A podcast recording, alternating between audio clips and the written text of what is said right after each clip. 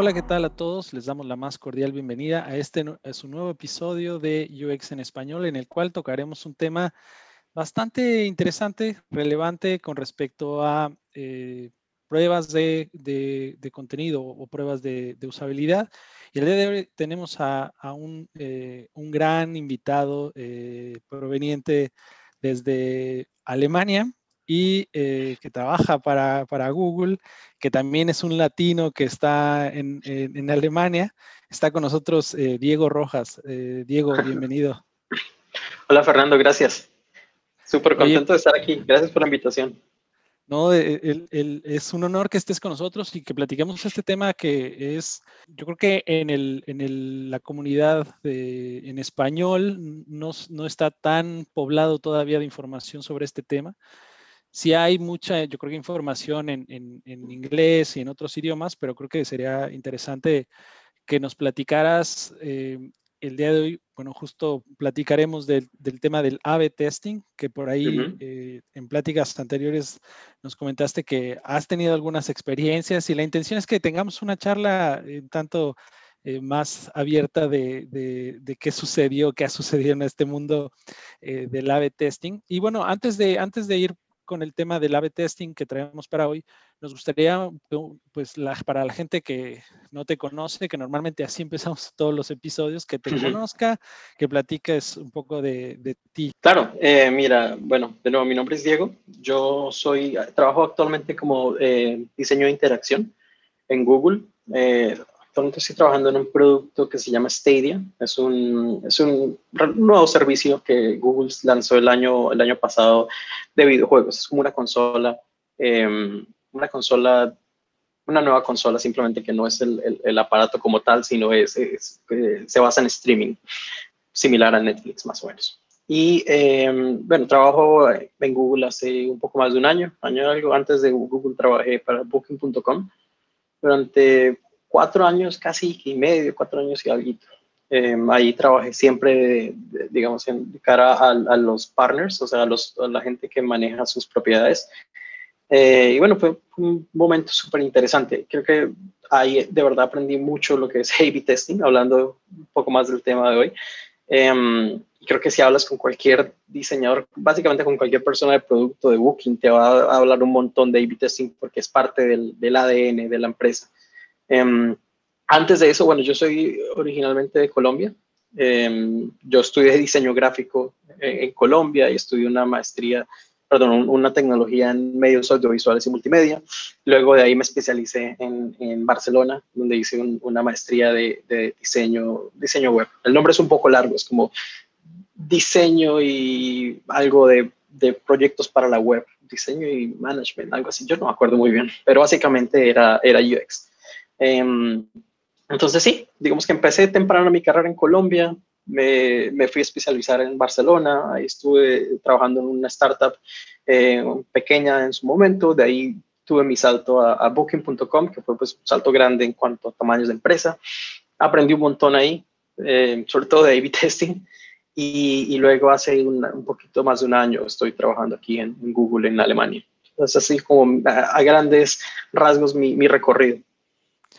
Oye, y aquí con este tema que platicas del A-B testing, eh, nos gustaría que en este, en este episodio platiquemos un poquito más allá de lo que podemos ver en cualquier artículo o en cualquier publicación, ¿no? Donde hablamos de la A y la B, ¿no? El diseño A, el diseño B, que creo que em, el nombre por sí mismo te explica mucho, ¿no? Te dice, tienes una A, tienes una variante A, una variante B, eh, y de ahí haces pruebas. Pero, pero es muy diferente, yo creo que ya cuando se lleva al día a día, y ahí es donde empieza lo interesante. Entonces, primero que nos platiques, em, pues si bien el concepto para, para, la gente que no lo conoce, que es el A-B testing o, o pruebas A-B, y después de ahí que vayamos tal vez un poquito más allá de lo que dice la teoría, cómo, se vive en un ambiente profesional, cómo se, vive en una empresa con las magnitudes que, comentas, ¿no? Que ya son empresas eh, eh, multinacionales y que tienen eh, pues tráfico en otro nivel, ¿no?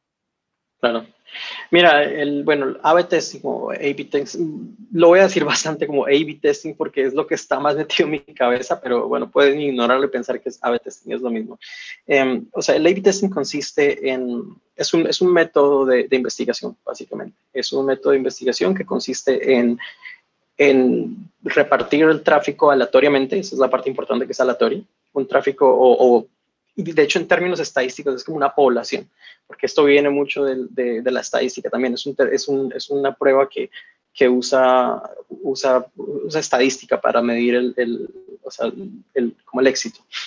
Entonces, lo que consiste a grandes rasgos es eh, todos los usuarios que llegan a, no sé, mi página, mi aplicación, lo que, lo que sea, son divididos aleatoriamente, lo que se, se, llama como el flip coin, o sea, se vota como una moneda a ver quién cae en, la, en, una versión o en la otra. En, se, normalmente se tiene como la versión control y la, y la variante. Ahora, A-B testing es un tipo de, de, pruebas que es eh, también, o sea, de, los como split testing que llaman. Hay, hay otros testing que son como multivariant, entonces no, no solamente tienes A y B, sino tienes A, B, C y D si quieres probar como diferentes tipos de variantes.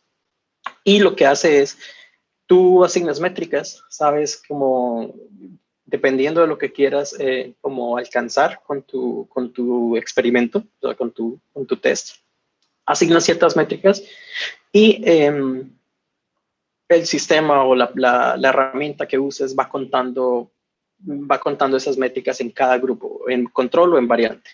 Luego se hace, se corre una, hay, hay, un, hay, un, test estadístico para definir qué tan, como, ¿cómo te digo?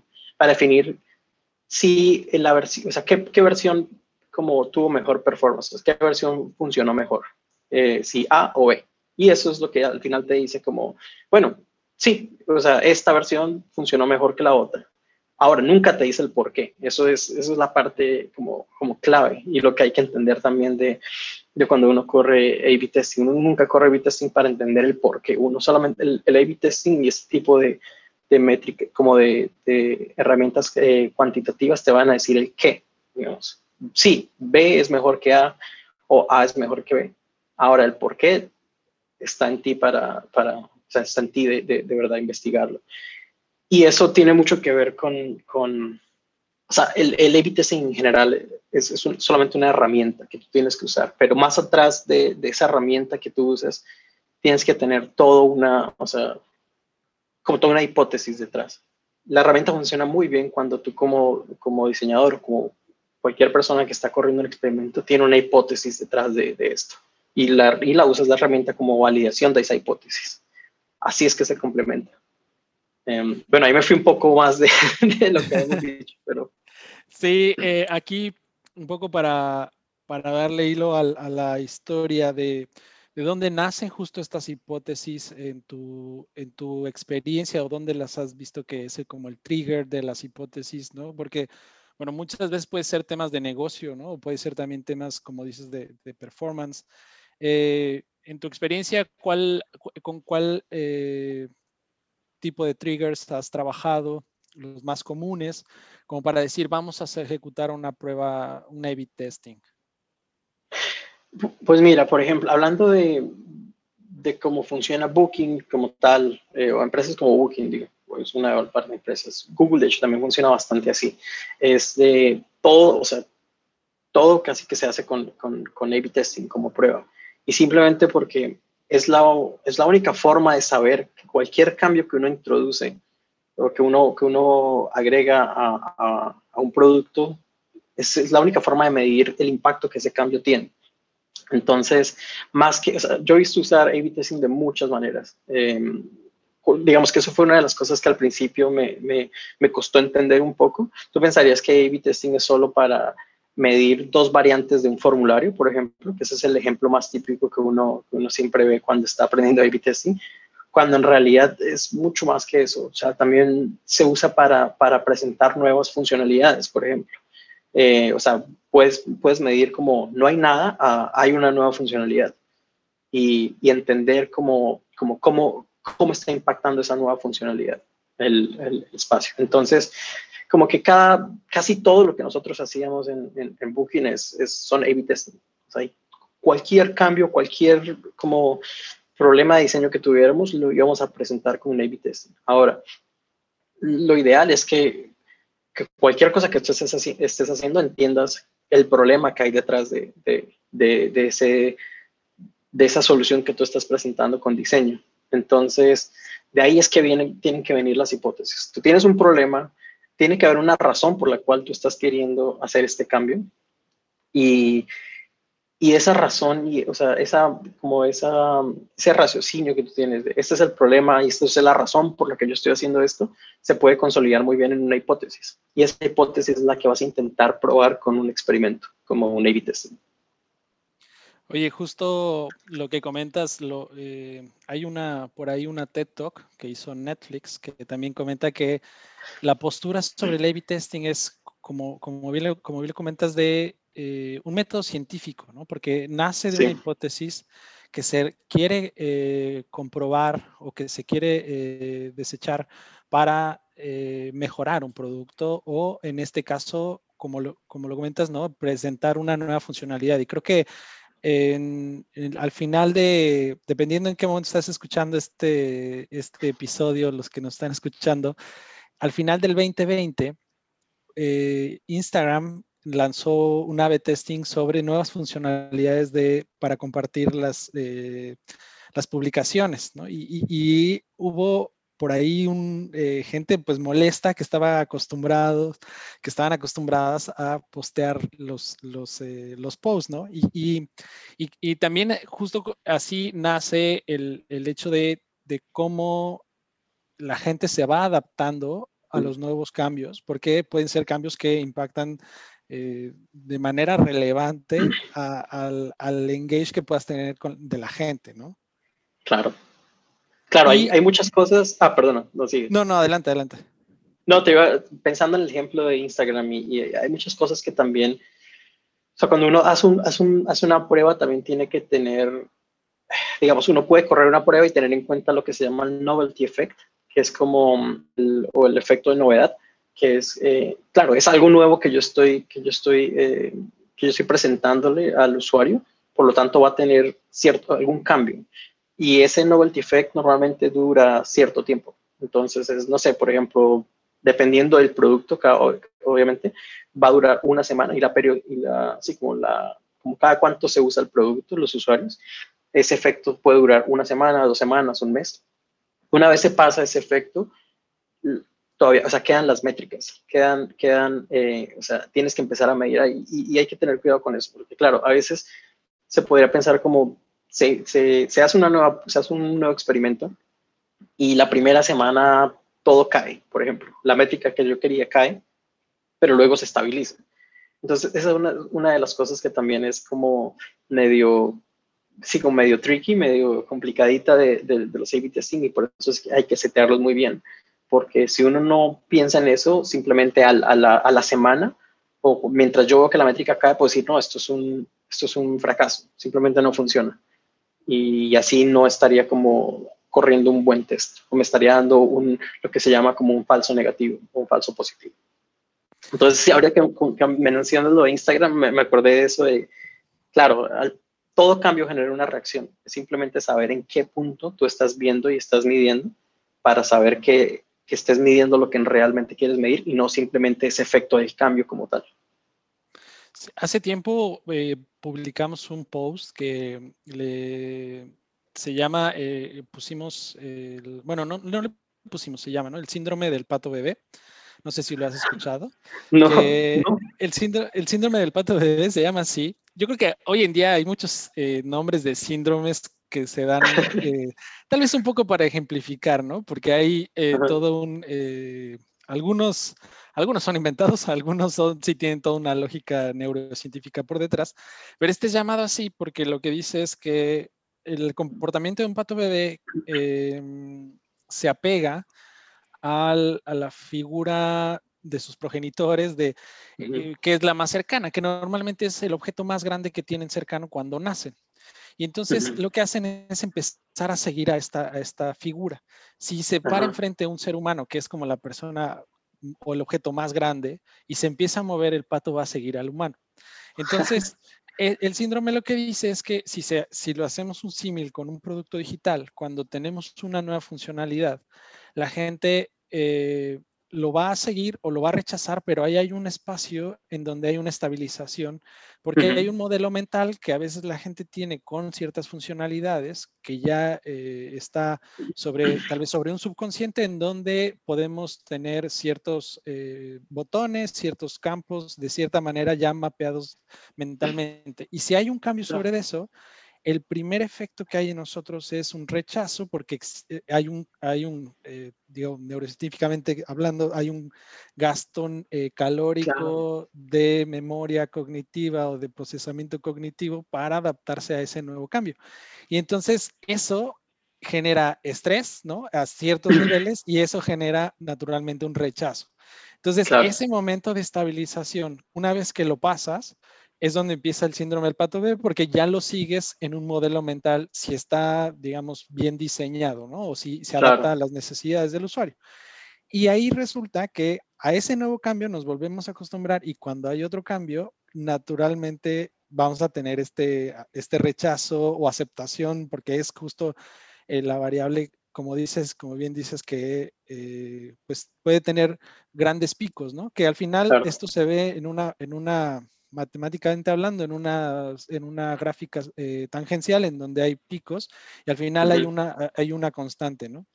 Sí. Y en esa constante es donde ya ves, como bien dices, el, el cambio. Eh, y aquí creo que nada más un mensaje para la, para la audiencia que está empezando en este tema de UX o que ya tiene tiempo y que se quiere meter con, con temas de, eh, de, de, de, pruebas o temas de research ya sobre productos. Em, las matemáticas es algo que son parte del día a día. No sé, tú nos puedes platicar ahí. Sí, claro, a mí, mira, cosas interesantes, sobre todo la estadística, por ejemplo, eso fue algo que yo aprendí bastante en Booking. Em, yo no tenía ni idea de, bueno, todavía no tengo mucha idea de estadística, pero, pero entender cómo funciona un, un test y cómo se, digamos, hablando específicamente de los A-B testing, por ejemplo, hay hay un, hay, hay, un, ni siquiera sé cómo se llama perfectamente, pero creo que es un valor estadístico que se llama el p-value o el valor p, que es lo que dice estadísticamente con qué, con qué, eh, con, como con qué certeza una variante es mejor que otra. Y, y, eso viene completamente de la estadística. Entonces, uno, claro, uno perfectamente puede confiar ciegamente en una herramienta y decir como si esto alumbra verde es porque está bien y si alumbra rojo es porque no está bien. Pero si uno de verdad quiere entender un poco más de cómo funciona, y me parece que la verdad uno debería entender hasta cierto punto cómo funciona cada herramienta, eh, la estadística, tener un poco de base de estadística funciona, o sea, ayuda bastante. Y, y, por lo menos entender, entender cómo funcionan las métricas, cómo crear métricas, cómo qué es el, por lo menos qué es el p-value o cómo eso se puede, cómo se puede eh, como manejar el p-value para saber el, como con qué, con qué, sí, como con qué certeza tú tienes resultados. Creo que eso, es, ayuda mucho, es importante, creo yo. Entonces, sí, hablando de estadísticas, sí ayuda. Sí, digo, no, no, es para que sean 100% eh, matemáticos ni que sean eh, eh, que desarrollen analytics, ¿no? Con, con R y nada por el estilo, pero sí que justo como bien dices, que se entienda tal es el, el concepto. Oye, aquí preguntando tal vez un poco del mundo de A-B testing, porque no es la única herramienta, sí es súper, súper valiosa, importante, pero ¿cuál, crees tú que son los pros? Que ya los platicamos un poco, tal vez nada más lo reforzamos, pero. ¿cuáles pueden ser los contras de utilizar, eh, y pensémoslo así como únicamente el A-B testing, ¿no? Eh, ¿Cuál podrían ser los contras? Ahorita le metemos tal vez un poco de, de cómo se podrían complementar, pero para ti, ¿cuáles serían los pros y contras? Mira, para mí el pro más grande, y creo que es el que por la razón por la cual casi todas las empresas hacen A-B testing, es porque es la única, simplemente es la única forma de saber el impacto de lo que tú haces. Hay, es la forma más efectiva, porque es, es digamos, así se, así se desarrollan vacunas, así, así, así, así funciona la ciencia, básicamente, con test aleatorios, con grupos aleatorios. Em, entonces, es la única forma de verdad de saber si lo que estás haciendo qué impacto tiene. Ese es el pro para mí más grande. Eh, y, lo, y, el pro, bueno, el otro pro, lo interesante de nuestro, nuestro campo es que nosotros tenemos, digamos, trabajamos en productos digitales que tienen volúmenes gigantes o, o, tienen el potencial de tener un volumen muy alto. Por lo tanto, correr para nosotros, diseñando aplicaciones o cualquier producto digital, hacer este tipo de experimentos es una ventajota porque normalmente, por ejemplo, si quieres hacer una vacuna, por ejemplo, se necesita muchísima gente, muchísima gente y es muy difícil y por eso duran tanto tiempo. Hablando de A-B testing en, empresas como Booking, Google, un, test puede durar dos semanas, lo cual es loquísimo, porque es muy rápido, tiene resultados muy rápido y avanzas a una velocidad muy, muy rápida. Entonces yo creo que si tengo que resumir los pros es eso, como uno, es la única forma de saber el impacto de las cosas que estás haciendo y dos, la velocidad que te da eh, eh, hacer este tipo de experimentos. Ahora los contra, para mí, desde mi perspectiva, el contra más grande que, que yo veo y es lo que, como lo que, que, que, lo veo en general como más como el mindset de, de, de ser como no sé si has escuchado el término de empresas como data driven o como, ¿cómo se dice? Como incentivadas por, impulsadas por los datos. Em, es que una métrica no significa nada. O sea, una métrica es un número y eres tú quien le da sentido. Entonces, simplemente, si, si una empresa corre, decide todo con A-B testing, sin tener una base sólida detrás, o sea, puede ir para todos lados, o sea, no tiene como una, una visión para, para llevar. Y, creo que hay, que hay que, hay que, o sea, es muy tentador querer dejarlo todo a A-B testing o querer dejar todo a experimentación. Todas las decisiones de una empresa las vamos a dejar por experimentación. Y suena tentador porque, bueno, funciona, porque es la forma que, que, puedes obtener resultados más fácilmente. Pero, o sea, correr experimentos por correrlos se vuelve, se vuelve algo como sin sentido y algo que no aporta mucho. Entonces, yo creo que para mí es el contra más grande y que, he visto eh, eh, casos pasar. Se obsesiona la gente con la, con la, herramienta y se le olvida que es una herramienta y que no es un fin. O sea, que es, es algo que te tiene que ayudar a, a entender o a, o, a, o a, validar eh, visiones o ideas que tengas, pero no, no correr experimentos porque sí, porque quiero correr experimentos. Yo creo que ese es el contra más grande que, que, que yo he visto. Y complementando ahí, yo creo que si no se tiene una visión completa de la experiencia eh, en, todo su, eh, en todo su journey o en toda la estrategia, yo creo que se pueden crear híbridos y monstruos dependiendo del significado del resultado del A-B testing, ¿no? Si de momento segmentamos el A-B testing a cierta parte y lo aislamos y obtenemos un resultado y eh, ejecutamos una mejora o que puede ser una mejora sin tener una visión de toda la experiencia, probablemente estaríamos ¿no? desencajando ciertas partes y al final ya termina siendo un híbrido de muchas cosas, de resultados que no necesariamente están con una misma visión de experiencia, ¿no? Claro, o sea, totalmente. Tú tienes que, o sea, puedes saltar, incluso puedes ir en círculos, que es algo más preocupante. o sea, puedes probar cosas, luego probarlas de nuevo y simplemente pueden cambiar. O sea, hay, hay, un concepto que se llama como los falsos negativos o los falsos positivos y es simplemente, o sea, estadísticamente vas a tener eso. Entonces, estadísticamente, dependiendo de cómo están como eh, configuradas las herramientas del A-B testing que, se, que, que, cada empresa corre, pueden haber un, puede haber un 10% de probabilidad que sea un, un, un, falso positivo o un falso negativo. Y si tú simplemente vas como ciegamente a implementar todo, pues vas a tener siempre eh, esas, esa posibilidad de que, que, que, estás implementando algo, algo que en verdad es un falso resultado. Oye, ¿has tenido algún, eh, digo, sin mencionar tal vez tanto detalle por temas de confidencialidad, pero alguna prueba AV que, que te haya sorprendido, que te haya eh, no voy a decir que te haya marcado, porque yo creo que no sé si es para tanto, pero alguna, alguna A-B testing que tú digas, ah, mira, fue relevante por esto, esto y esto. Sorprendido, bueno, es que sorprendido puede venir de muchas formas. Me ha sorprendido varias, digamos, en el sentido que, que mm, a veces, digamos, corrí un, un experimento y el resultado terminó impactando algo que yo no esperaba que impactara. Sin embargo, como en estas herramientas corren todos los, o sea, digamos, todas las métricas corren, entonces yo noté que estaba impactando algo que al principio no sabía que iba a ser impactado. Entonces, ese es un tipo de sorpresa, como, que, mi cambio básicamente impacta algo que no esperaba. Eso es un, uno de los tipos de sorpresa que uno suele llevar. Otra sorpresa, a ver, ¿qué otra sorpresa? Otra sorpresa puede ser en, la, en la cantidad de impacto que algo pueda tener. Tú has visto, digamos, ya he corrido, he corrido pruebas que han, que han tenido muchísimo más impacto de lo que yo pensaba. Y lo mismo, pruebas que han tenido muchísimo menos impacto o que simplemente no tienen impacto en lo absoluto de lo que yo pensaba. Eh, y no, bueno, una prueba de pronto, ah, volviendo, o sea, como tratando de complementar la pregunta, que me haya de pronto marcado.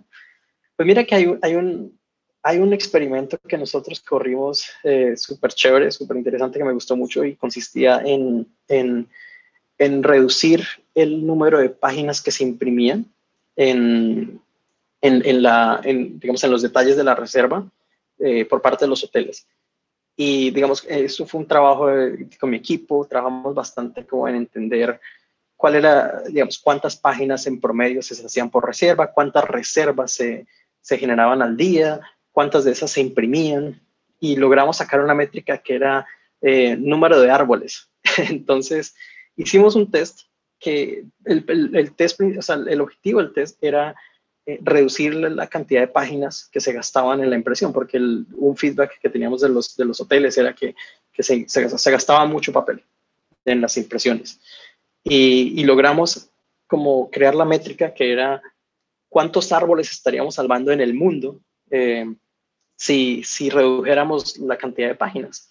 Y el impacto fue súper, súper interesante. O sea, lográbamos como reducir el número de, de, árboles en el mundo por día digamos, haciendo obviamente el cálculo de cuántas páginas se necesitan para hacer un árbol y bueno, todos son como proxies, no son cosas directas, pero son como proxies que llamamos. Y, fue súper interesante, creo que fue uno de los experimentos que más me ha gustado en mi carrera, yo creo, y fue cuando, y cuando caí en cuenta como, wow, es que cuando uno trabaja en, en un producto de una escala tan grande, cualquier cosa que uno haga tiene un impacto gigante. Entonces, fue un momento bonito de, de pensar como cómo como diseñadores podemos hacer muchas cosas que de verdad tienen impacto global eh, y al final afectan el mundo. O sea, eso es lo, creo que fue un momento como de, de, mi carrera, que digo, wow, chévere. Oye, qué, qué, qué, padre, qué interesante y qué bueno que lo, lo pudieron justo llevar al, a un impacto y tangibilizarlo sobre un mundo, el mundo real, ¿no? Aquí me viene a la mente una, una idea que em, hace, hace mucho tiempo estábamos haciendo un desarrollo en el cual se hizo el cuestionamiento de el tiempo de carga. Entonces, lo que veían era por temas de experiencia, ¿no? Em, por temas de rebote, tasas de rebote y este tipo de cosas. Y decíamos, oye, ¿qué tipo de recursos deberíamos de utilizar para acelerar esta, eh, la, carga de, y si tendríamos que hacer este, lazy loads y otro tipo de cosas, ¿no? Pero eh, una métrica que salió por ahí de alguna idea y estuvo bastante interesante, el hecho de que mientras más recursos utilizábamos para, para acelerar el procesamiento, teníamos dos cosas. Uno, que era el calentamiento eh, en términos de correr por servidor y correr por dispositivo, que eh, mientras más rápido lo podíamos hacer, entre las, digamos, todas las, todas las métricas ¿no? de comerciales y de experiencia, una de ellas era que podíamos reducir el calentamiento o el impacto o el, aporte de calórico al mundo si lo reducíamos en cierto, con ciertos eh, segundos, eh, o menos de segundos, ¿no? Y era, wow, porque sí, de verdad, mientras más recursos estás consumiendo, ya sea la laptop, el celular en donde está corriendo, se calienta y eso aporta el calor, aunque mínimo tal vez, pero si esto, como dices, ya lo llevamos a una métrica eh, grande, pues ya es, ya estamos hablando de, calor interesante, ¿no? Wow, qué, interesante. Claro, es, que eso es lo que pasa, que una a veces cualquier cosa que uno haga a una escala tan grande va a tener un impacto uh, y el impacto puede ser enorme uh, si, lo, si, si, sumas todo lo que dices, todos los dispositivos o, o cualquier cosa. Es, es, es, es, chévere pensar en eso, es como brutal, me parece a mí. Oye, y bueno, regresando al, al, al, A-B testing, eh, eh, platicando un poco de eh, tal vez las herramientas que se utilizan y tal vez sin, sin hablar de, de, marcas, porque yo sé que eso tal vez va a depender de la escala, ¿no? va a depender de la escala del negocio, va a depender, ¿no? Del ecosistema tecnológico. Pero para ti, ¿cuáles son, digamos, las, las cualidades que debe tener una herramienta eh, que ayude a automatizar o que ayude a ejecutar pruebas de, pruebas AB? Ay, cualidades, a ver. Hmm. No sé, mira, yo he trabajado pues más que todo con herramientas desarrolladas internamente. En, o sea, en las empresas que he trabajado son como herramientas muy a la medida. Cosas que yo, a ver, que yo crea que deberían como tener, primero es la flexibilidad de, de poder crear métricas. Em, creo que me parece que la empresa como tal debe definir las métricas y, y, eso es una de las cosas para mí más importantes cuando antes de correr un experimento es definir buenas métricas. Y no todo el mundo va a tener como no sé conversión como una métrica única pero definir muchas métricas como las, las primeras como las principales y las de soporte.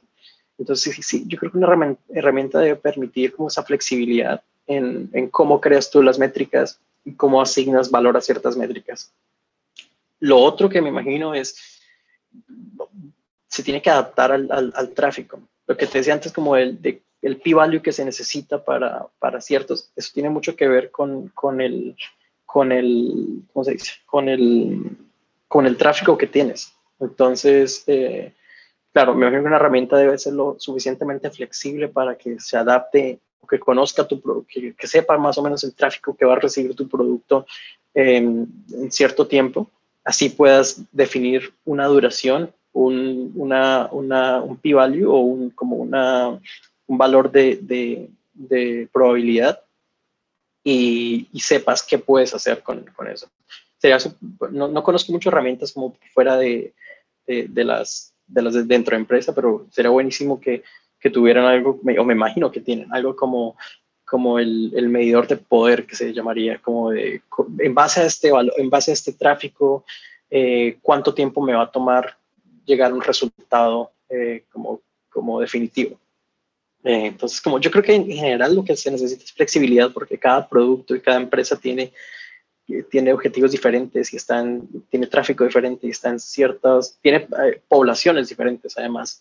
Eso creo que también es otra cosa interesante. Es, em, por ejemplo, si yo trabajo en un sitio de, que es como de cara al consumidor, al usuario, es un tipo como de población que se llama estadísticamente eh, alguien que viene, usa mi servicio o mi, producto y se va y no vuelve en un año, seis meses, o es alguien que lo usa diariamente, porque eso tiene también mucho impacto en cómo, en cómo tú organizas el, el, test.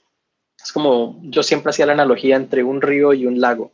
Eh, porque, por ejemplo, cuando decíamos, yo trabajaba, cuando trabajábamos en el lado del partner, yo hacía la que trabajábamos en un lago, donde muy pocos partners venían nuevos, entonces siempre hacíamos experimentación como en, una, en, un lago donde siempre teníamos los, mismos peces, por decirlo así.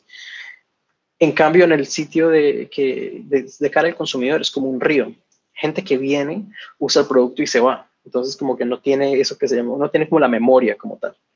Entonces, sí, es, es como diferentes, diferentes tipos de usuario y creo que las herramientas se, deberían poder adaptar dependiendo de la necesidad de cada producto.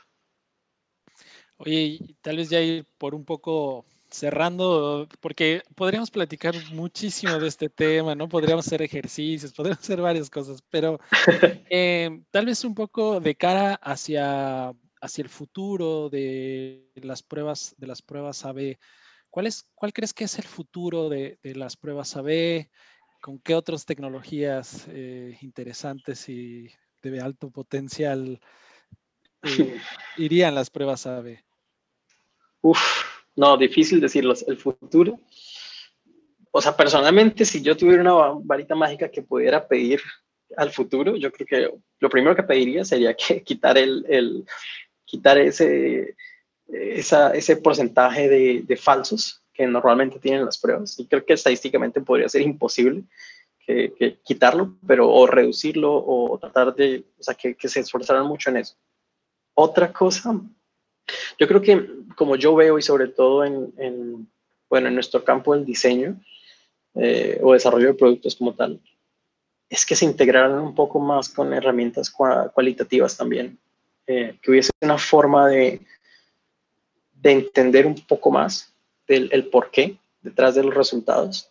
Y, las herramientas que yo he visto han sido, siempre han sido muy como al, directas hacia el punto de esto funciona o no, o, o sea, funciona no funciona, números, pero, pero hay muy poca conexión con, no sé, con customer feedback eh, o con, como, como con usuario, con, con, con, investigación directa con usuarios. Entonces yo siento que tener ese equilibrio de, donde las herramientas cuantitativas se mezclan un poco con las cualitativas sería buenísimo, porque al final eso es lo que uno hace en el, como, como off the stream, o sea, como por fuera de, de la herramienta, es tratar de entender el por qué con, con estudios cualitativos. Y, y, creo que al final no van a ser cosas siempre separadas, pero si se puede como unir el, el, el, el espacio que hay entre esas dos, sería, sería buenísimo.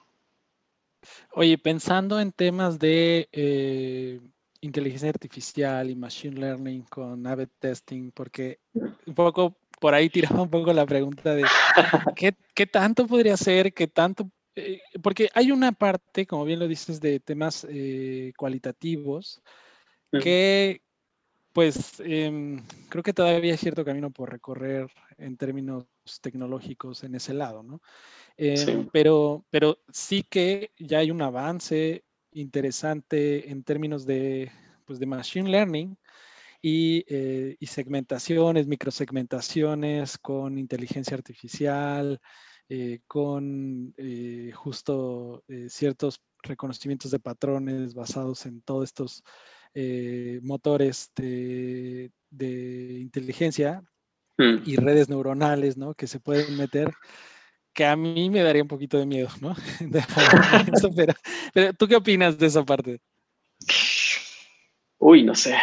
Creo que depende mucho de la implementación, de cómo se, cómo se implementan al final esas ideas. Mm, no sé, o sea, siento que, claro, uno podría pensar en un futuro, no sé, en un futuro año 2077, que robots corren pruebas todo el tiempo automáticamente y, y miden probabilidades de que algo sea exitoso o no y toman decisiones solas, o sea, no sé, cosas así se pueden pensar, pero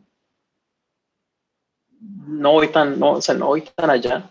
Yo voy más para el otro lado, lo que te decía, que es eh, la parte más analítica, que, siento que por lo menos eso, eh, y la parte más analítica, sobre todo como de visión, lo que hablaba al principio del programa, como de, de, tener clara una visión, una hipótesis. Siento que esa es la parte humana que, que donde nosotros tenemos ventaja y donde no, no tenemos que olvidarnos de ese lado, que al final eso es lo que motiva el, el, el test, que es una herramienta de nuevo, no es un fin. Entonces, no sé, de pronto yo no tengo la suficiente visión y a lo mejor gente, gente experta de, verdad en A-B testing te dirá, para allá es que va todo y allá es que vamos.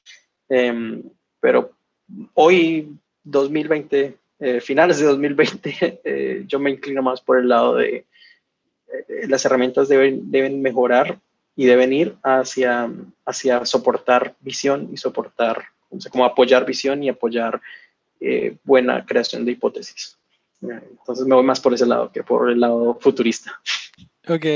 Oye, y ya por último, eh, ¿cuál sería tu recomendación para alguien que va empezando en este tema de, de A-B testing y que probablemente va empezando con el tema? Porque ya si ya estás haciendo de A-B testing, ya conoces eh, algunos conceptos básicos de UX y conceptos eh, al menos de pruebas, ¿no? Y, pero para meterse en todo este mundo de A-B testing, ¿cuál sería tu, recomendación?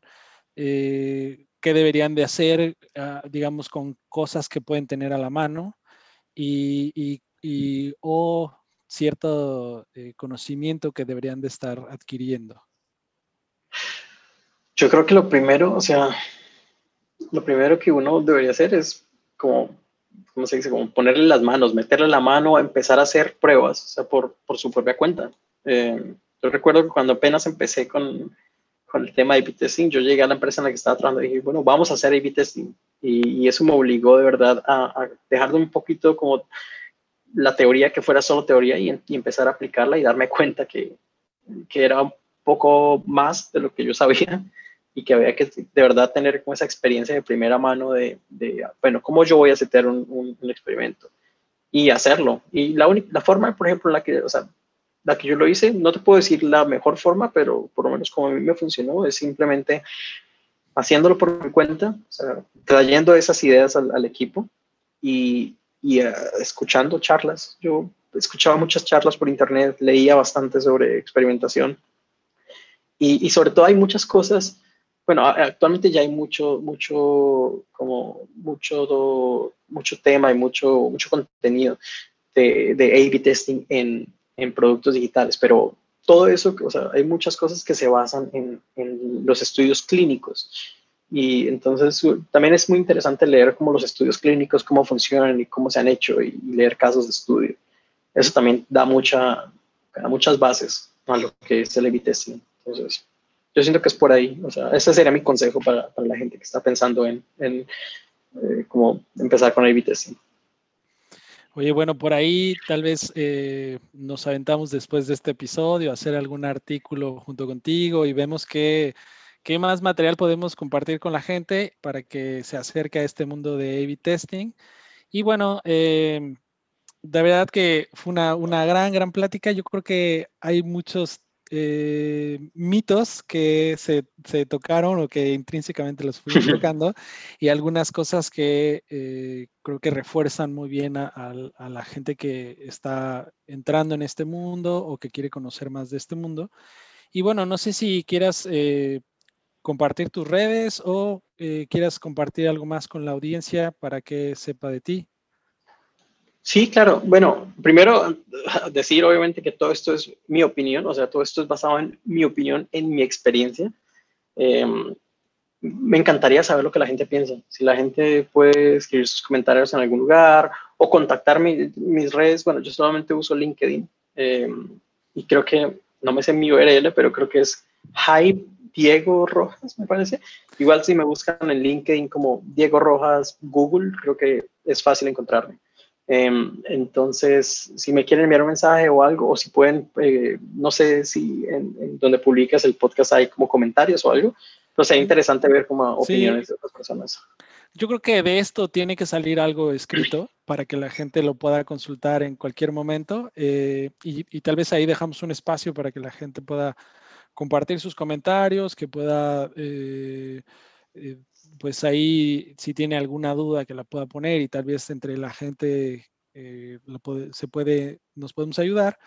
Y, em, y bueno, pues muchas gracias por tu tiempo. Sabemos que ahorita ya estás en horario de, descanso, que también estás en Alemania. De verdad, muchas gracias por compartir tu conocimiento. Yo creo que la gente lo agradece bastante, justo por, por hacerlo eh, de esta manera abierta y que eh, hayas, gracias por aceptar la invitación de estar aquí con nosotros en UX en español y esperemos que no sea la, última colaboración, seguramente por ahí te, estaremos invitando a más cosas y de verdad será un honor para nosotros que estés eh, participando en otras cosas. No, Fernando, muchísimas gracias. Súper, súper chévere. La pasé súper bien hablando. Hace mucho, la verdad es que lo que me gusta hablar es que uno cae en cuenta de muchas cosas eh, al momento que va hablando. Entonces, este tipo de, charlas me gustan bastante porque como que es, una, es una charla bien, bien divertida de tener y me ayuda también como a pensar cosas que no, de pronto no había pensado antes, temas como el Levites. Entonces, no, súper feliz de volver cuando me quieran invitar. claro, claro. 100% y vemos que a ver qué va pidiendo eh, la gente y qué más se nos ocurre por ahí y sacamos algo más. Claro que sí. Listo. Bueno, pues mil gracias y gracias a todos los que nos están escuchando. Y ya saben, eh, seguirnos en todas las redes, seguirnos en, Instagram como UX en español, eh, la página uxenespañol.com, ahí van a encontrar todos los diferentes canales que tenemos. Bueno, muchas gracias y hasta luego.